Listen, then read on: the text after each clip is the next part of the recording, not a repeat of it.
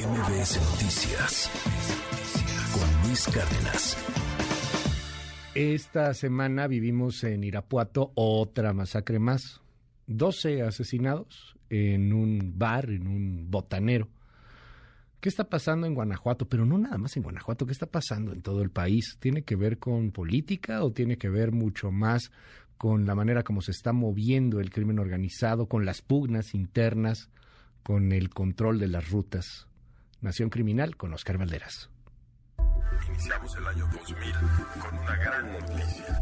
En julio del año 2000, es decir, hace poco más de 22 años, Irapuato estaba de fiesta. Uno de los suyos, el guanajuatense Vicente Fox, había ganado la elección presidencial que sacó al PRI de los Pinos, y había un desbordado optimismo basado en que el Estado se vería beneficiado con un paisano en el poder.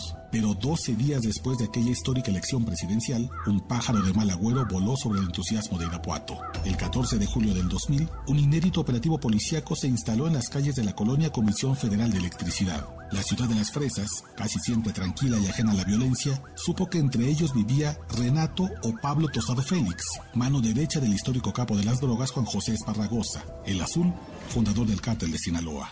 Tostado Félix tenía fama de ser un violento criminal. Dicen que asesinaba, secuestraba, traficaba droga, pero también que apoyaba campañas políticas y lavaba dinero de empresarios de cuello percudido. Por eso, vivía en el Irapuato de principios del siglo XXI como un respetable hombre de negocios. Nadie lo molestaba. Operó así durante años hasta aquel verano del 2000, cuando se le acabó la suerte. Fue detenido por elementos de la ahora extinta AFI por el secuestro de una odontóloga irapuatense. Pero Tosado Félix siempre insistió en su inocencia. Ante la jueza Mora Padilla, aseguró que la acusación en su contra había sido planeada por sus viejos socios, el Chapo Guzmán, el Azul Esparragosa y Nacho Coronel, para taparle la boca.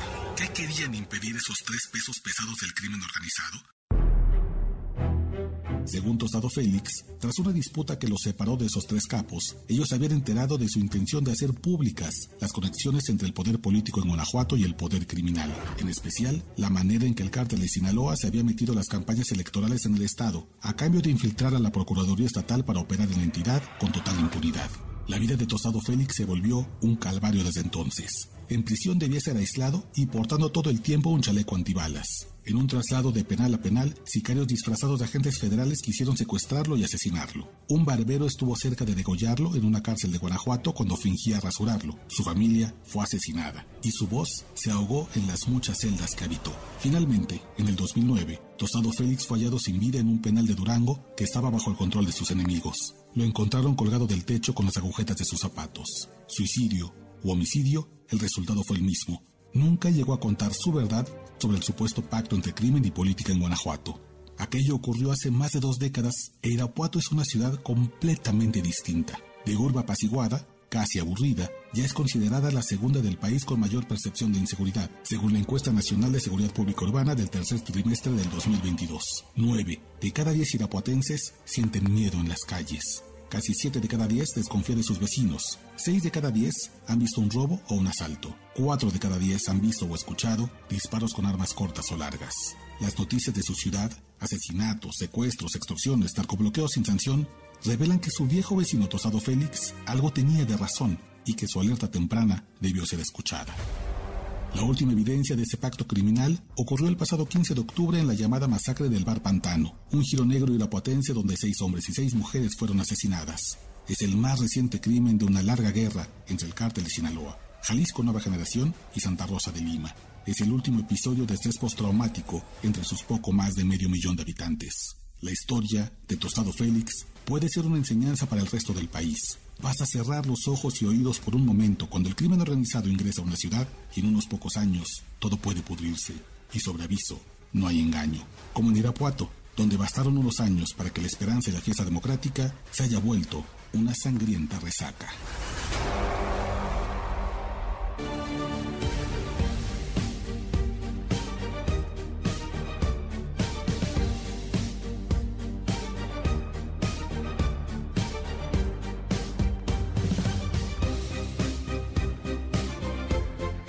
9 con 16 minutos. Oscar Valderas, qué gusto verte en este espacio. ¿Cómo estás, hermano? Qué gusto. Qué gusto, querido Luis. Ya 15 días de no volver. Sí, caray, hombre. No nos habíamos Feliz de visto estar en un acá. rato ya. Pero qué, qué, qué gusto vernos de nueva cuenta. Qué lástima que sea, bueno, pues con estos temas, lo que ha sucedido en Guanajuato, lo que volvió a suceder ahora en Irapuato. de nueva cuenta eh, pues una masacre y el descontrol de varios estados de la República, el descontrol, aunque molesta mucho al gobierno de la República, pero el descontrol de, de territorios que están en manos de la mafia, literalmente, ¿no? Como decía el Pentágono, 35%, una cosa por el estilo, ¿no? 35% yo te diría, se fueron Sí, se bajitos, fueron bajitos. ¿eh? están haciendo cálculos conservadores. Y, este, y, esta es la bronca, Luis. Eh, durante años hemos tenido testimonios como el de este hombre que te presento en Acción Criminal, Tostado Félix, que desde 2000, Luis, desde hace 22 años, cuando Vicente Fox era presidente electo, ya decía hay pacto criminal en los políticos de Guanajuato con el crimen organizado, la Procuraduría está infiltrada, háganme caso, volteenme a ver, voy a contarles algo importante, esto se nos va a descontrolar muy rápido. Y mira, o sea, Irapuato yo creo que todavía hasta hace 10 años, 12 años, era una ciudad relativamente tranquila, hoy es la ciudad donde... La ciudad de las fresas. Las fresas. No de las las- fresas por fresas, la ciudad de la fresa. Ibas ahí a comprar fresas en la esquina, unas fresas congeladas riquísimas. Yo te y diría te una pasabas ciudad- en el pueblito ahí en, en- en Irapuato, te la pasas muy bien. Una ciudad que te- tenía bo- casi en el borde de lo aburrido, ¿eh? Ajá. casi en el borde de lo Sí. aburrido, de lo, de, de lo, de lo sí, terriblemente, eh, No, in- sí era- insoportablemente a ver, era tranquilo. insoportablemente tranquilo, muy bucólico el ambiente. Claro. Eh, yo me acuerdo porque yo vivía en Querétaro hace tiempo, o sea, hace a lo mejor 20 años o más. Te ibas a Irapuato y, y el gran atractivo era un mentado tren que le daba la vuelta a la placita. 30 minutos, y vámonos. las- sí, y no, con 15. Sí, sí, y claro. las fresas. Ese era el tema de Irapuato. Y mira, ¿Cuándo eh, te ibas a imaginar esto? Nunca. Nunca, pero es, es parte de la normalización del crimen organizado. Durante mucho tiempo en este país nos consolamos diciendo, es que en mi ciudad está tranquila porque los narcos aquí pusieron sus familias. ¿no? Y, Sí. era, y era la historia que nos contamos en Mérida, en Monterrey, en San Luis Potosí, en Irapuato. No, es que aquí vienen con sus familias y entonces aquí no hacen relajo. Y la bronca, y lo que hoy aprendemos con, con- con Tostado Félix, este, el testimonio que te presento, es que cuando uno empieza a darles estos permisos de que se metan, de que inviertan, de que los veamos bien dentro de la sociedad, de que los insertemos en nuestras colonias, en nuestras calles, es que Luis, en 10 años, tu ciudad apacible, la ciudad de las fresas, do- donde pasabas el domingo tranquilo, tu pueblito mágico, se vuelve un infierno. La encuesta que saca ya el INEGI de percepción de violencia urbana es terrible. Es la segunda más eh, con percepción de violencia en el país, únicamente después de Fresnillo, me parece, Sí. pero es la de mayor crecimiento en todo el país. Es decir, es donde sostenidamente el miedo ha ido creciendo hasta que el 91% de las personas se siente insegura y se siente insegura en todos lados, en el cajero automático, en el supermercado, en la calle, en eh, donde quieras, donde sea. A ver, eh, hablando de la encuesta del INEGI justamente, 64% de los mexicanos considera que es inseguro vivir en su ciudad. O sea, prácticamente todo el mundo considera que hay una inseguridad campante. Primer lugar, Fresnillo, Zacatecas. Obvio, lo que hemos estado viendo. Han matado a un bebé en una iglesia, digo, por Dios. El fenómeno de los colgados, los, los cuelgan de los puentes y de los árboles a las 7 de la mañana para que la gente cuando se levante y vaya al trabajo con sus niños a la escuela vean ese espectáculo de terror, toda una propaganda del miedo. Ahora, eso es Fresnillo, Zacatecas. Ahora, un poquito más hacia, hacia el sur, eh, Guanajuato con Irapuato. Exacto. Y un poquito más hacia el sur, Naucalpan. Sí. Está en tercer lugar. Naucal- O sea, las peores son Fresnillo, Irapuato y Naucalpan. Y Naucalpan tiene este fenómeno de que se está metiendo grupos del crimen organizado, estos cárteles grandes, cártel Jalisco, cártel de Sinaloa, porque están intentando ahorcar la periferia, la zona metropolitana del Valle de México y entrar a la capital. Es una estrategia también muy interesante y desde ahí en Naucalpan, en- sobre todo en las zonas más altas, las periféricas, hay mucha violencia de género. Se expresa sobre todo en desaparecidas y feminicidios. Ahora, eh, estamos frente a pugnas criminales, estamos también frente a, a cárteles que quieren ser hegemónicos, eh, que van ya mucho más allá del narco como tal, del tráfico de drogas, sino que son instituciones, empresas criminales. Y, y no ha funcionado lo de los militares, tenemos militares hasta en la sopa, o sea, eso no jala, o, Es que o sea, ¿qué hacemos? Receta vieja, es una receta de hace 16 años. No estamos atacando las finanzas, no se están cerrando los giros negros de donde viene la fácil y rápida recaudación de, de los grupos criminales. Eh, no hay unidades especializadas en la mayoría de los estados en combatir la extorsión. Únicamente te dan un número anónimo donde puedes hacer una llamada, pero no hay una fuerza de tarea de investigación que pueda ir contra el que cobra derecho de piso. Pero sobre todo, Luis, y algo muy interesante que hace, que, que yo creo que revela la encuesta del INEGI, es que el ciudadano mexicano no encuentra justicia en lo cotidiano. 64% de las personas dice que tiene problemas con su vecino, ya sea porque pone ruido eh, excesivo en las noches, porque no recoge las heces del perro.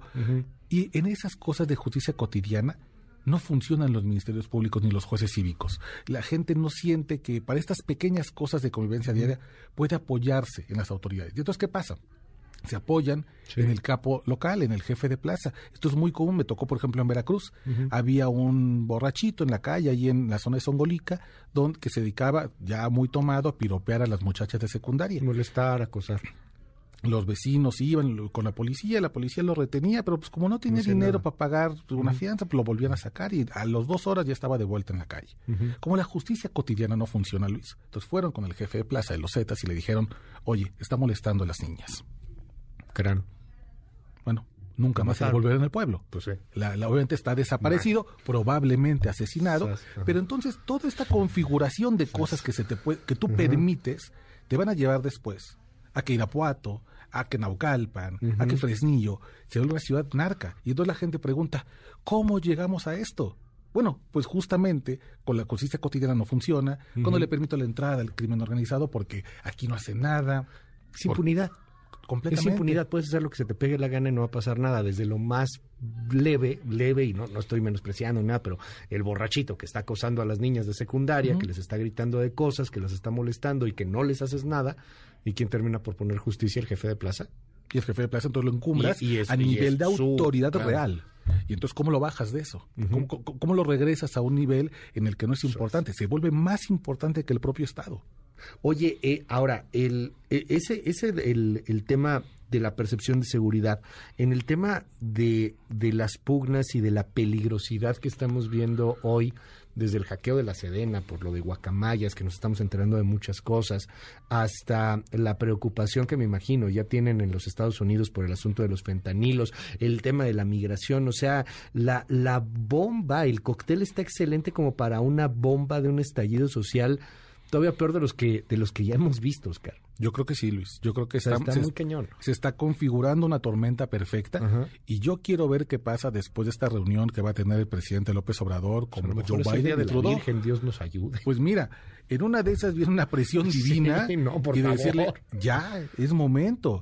Yo sé que hay mucha preocupación en Estados Unidos por la estrategia de abrazos no balazos, no están convencidos para nada de que esté funcionando. Las cifras que tiene el presidente evidentemente corresponden a unas muy distintas que Sí, tienen la los, realidad. los grupos de inteligencia de Estados Unidos apoyados con la Secretaría de Marina. Habrá que ver, por lo general después de estas reuniones sucede algo interesante, viene una captura, un arresto de alguien importante, un golpe, un, golpe de duro. estrategia, ¿no? El problema es que, claro, para Estados Unidos ese tipo de resultados espectaculares son muy buenos, pintan muy bien en la prensa, permiten presumir una colaboración binacional, pero la bronca es que quien pone los muertos después, quien pone el cuerpo en el narcobloqueo, en, el, en la represión de- de los militares, nosotros. la represalia del cárcel. Sí, claro, son nosotros. Eso nosotros. Y lo pone además la gente más pobre de este país, ¿eh? A ver, no se trata de ser eh, agachón ni de ser tapete de los gringos. O sea, nadie ha querido eso necesariamente. A lo mejor el gobierno de, Calderón fue muy abierto con la CIA, con la DEA particularmente, Sí. ¿no? Este, un, un fortalecimiento importante que se le dio con Calderón a la Marina y, y los acuerdos con los Marines gringos, etcétera. Pero también el otro extremo creo que es muy peligroso. O sea, esto no se puede, no se puede hacer de manera eh, uninacional. O sea, esto es binacional o, o global. O sea, tenemos que tener colaboraciones con las agencias. Y hoy día pareciera, o al menos yo creo que a ti te lo dicen más o lo sabes más, que estamos peleados con la DEA, Sí. que la CIA no nos ve precisamente muy bien, están muy preocupados, de por sí traen muchas broncas. La O sea, estamos no confía en nosotros. peleados. Sí, Sí, sí, sí. exacto. Eh, El crimen organizado, por definición, es un crimen institucionalizado, es decir, depende de la colaboración de servidores públicos, transnacional, Sí. no tiene fronteras, no ve perímetros, no ve, no ve división política y al mismo tiempo es millonario. Entonces, si tú no, si no, no combates con un enfoque internacional, con un enfoque eh, igual millonario, es decir, peleando Sí, recursos. con muchos recursos económicos, vas a perder. y, y yo creo que el, cuando el gobierno de México hace muy mal, al menos en el discurso, porque yo sé que en la práctica sí hay una intensa colaboración todavía entre Estados Unidos y México, Claro. no al nivel que había antes, no hay mucha desconfianza, pero se sigue habiendo intercambio de información, pero de manera pública decir, no hombre, A Rafael Caro Quintero lo atrapamos nosotros nomás. Nunca, nunca recibimos información de Estados Unidos. Y Estados Unidos dos horas después, descorchando el champán y diciendo, nosotros hicimos el 90% de la captura, nomás ellos terminaron la De chamba. inteligencia les dijimos dónde estaba, lo localizamos. Imagínate. Y a ustedes se les cayó un helicóptero. Ah, exacto. Se les cayó y Porque se les dicen que no tenía murieron. combustible. Imagínate, imagínate. El, el- Cañón. Yo creo, Luis, que después de esta reunión binacional probablemente vamos a ver un acuerdo importante, algo se va a mover. Ya. Sabemos cuáles son los objetivos prioritarios de Estados Unidos, principalmente los dos grandes cárteles de México que producen fentanilo y que lo llevan hacia Estados Unidos creando una crisis de salud pública brutal. Sí.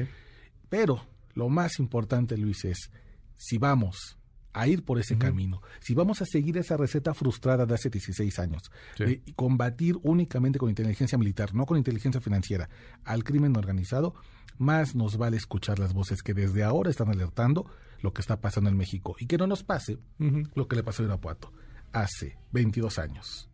Tostado, este narco, les dijo, hay pacto criminal, yo los voy a contar y dejaron que muriera suicidado en la cárcel. Gracias, Oscar Valderas. Te seguimos en tu red. Querido Luis, muchas gracias. En Twitter, arroba Oscar Balmer. MBS Noticias con Luis Cárdenas.